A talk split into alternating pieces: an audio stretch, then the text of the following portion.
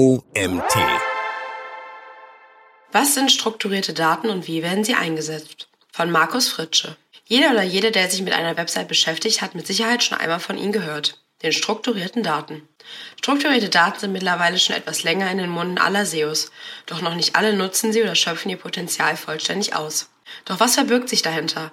Welche Arten gibt es und wie du sie richtig verwendest und noch viel mehr erfährst du in meinem Artikel. Kleiner Spoiler, Strukturierte Daten können dir sogar helfen, sowohl deine Sichtbarkeit bei Google zu verbessern, als auch mehr Aufmerksamkeit in den Suchergebnissen zu erlangen. Strukturierte Daten einfach erklärt.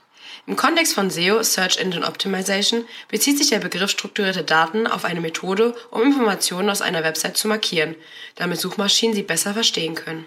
Indem strukturierte Daten, auch Schema Markup genannt, verwendet werden, können Suchmaschinen wie Google oder Bing besser verstehen, worum es auf einer Website geht und diese Informationen in den Suchergebnissen auf verschiedene Art und Weise anzeigen. So können beispielsweise Rich Snippets erzeugt werden, die zusätzliche Informationen wie Bewertungen, Preise, Veranstaltungsdaten oder FAQs in den SERPs anzeigen. Auch Anleitungen vom Typ How-To sind möglich und sehr nützlich. Was ist Schema.org? Schema.org ist eine gemeinsame Initiative von Google, Bing, Yahoo und Yandex, die im Jahr 2011 ins Leben gerufen wurde. Es handelt sich um eine Zusammenstellung von Schema-Tags, auch bekannt als Markup, die verwendet werden, um strukturierte Daten auf Webseiten zu kennzeichnen. Schema.org bietet eine standardisierte Auszeichnungssprache, um den Suchmaschinen wie Google kontextbezogene Informationen über den Inhalt einer Website mitzuteilen. Eine Übersicht der Typen für Schema.org findest du hier. Was bedeutet Markup?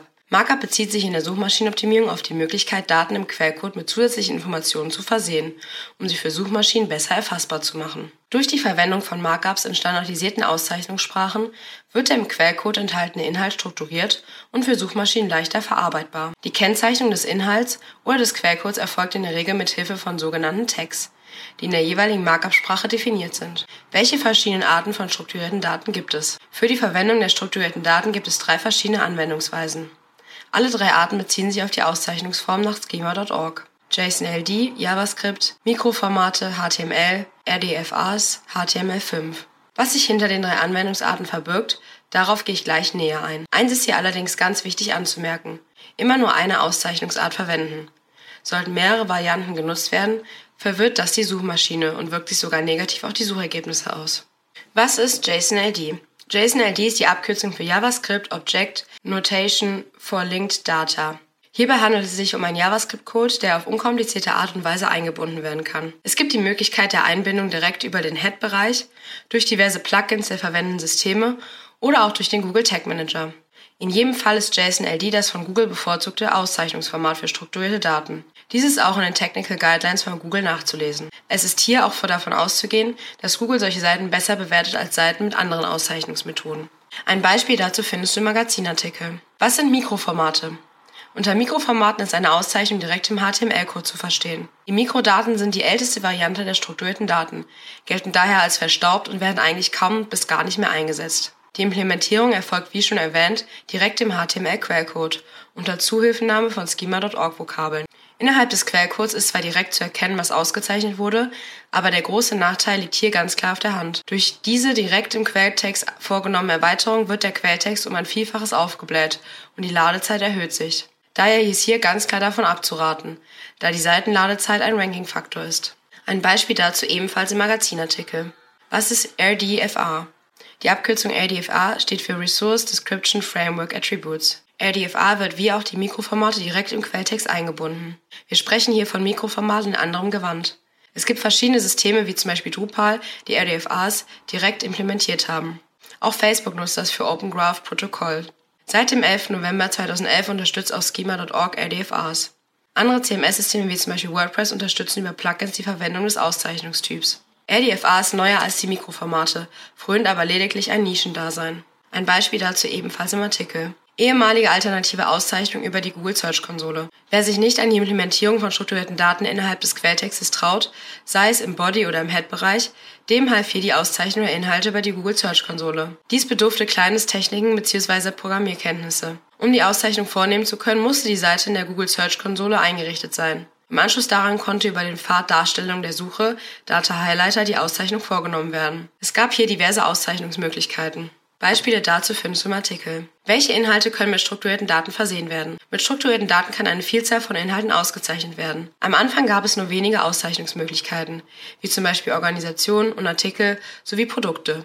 Im Laufe der Jahre hat sich die Liste um ein Vielfaches erweitert, wie zum Beispiel Artikel, Bewertungssternchen, Blogartikel, Bücher, die Breadcrumb, E-Mail-Messages, Events, FAQs, Flüge, Jobs, Karussell, Local Business, Newsartikel, Organisation, Person Produkt, Rezept, Social-Media-Profile, Webpage oder Video. Je nachdem, welche Produkte und Leistungen dein Unternehmen anbietet, kannst du verschiedene Arten von strukturierten Daten und den entsprechenden Markups sowie Rich Snippets verwenden. Beispiele für die Einbindung von strukturierten Daten. Für Unternehmen, die Tickets für Events verkaufen oder Kurse anbieten, lohnt es sich, mithilfe strukturierter Daten und Rich Snippets diese in den SERPs zu transportieren. Ein Beispiel dazu wie immer im Artikel.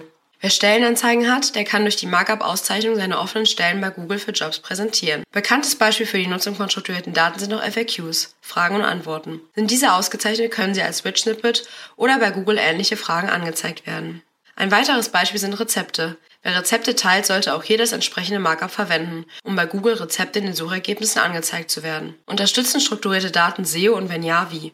Bisher wurde viel darüber geredet, was strukturierte Daten sind. Im Online-Marketing taucht aber schnell die Frage auf, gerade bei SEOs, wie diese Auszeichnungen die SEO unterstützen können. Zunächst einmal ein klares Ja. Strukturierte Daten unterstützen die Suchmaschinenoptimierung. Dies hat mehrere Faktoren.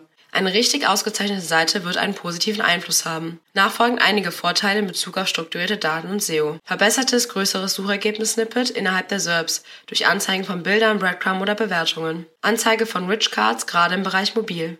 Ausgabe des Knowledge-Graphen, der Informationen zum Unternehmen anzeigt. Die durch Auszeichnung resultierenden Suchergebnisse können sich zudem positiv auf die CTR auswirken und so mehr BesucherInnen auf die Website locken. Durch eine verbesserte Klickrate steigt die Chance, sich im Ranking der Suchergebnisse zu verbessern, da dies ein positives Signal für bessere Nutzerdaten ist. Strukturierte Daten als Rankingfaktor. Die Nutzung von strukturierten Daten ist kein direkter Rankingfaktor, wirkt sich aber dennoch positiv aus.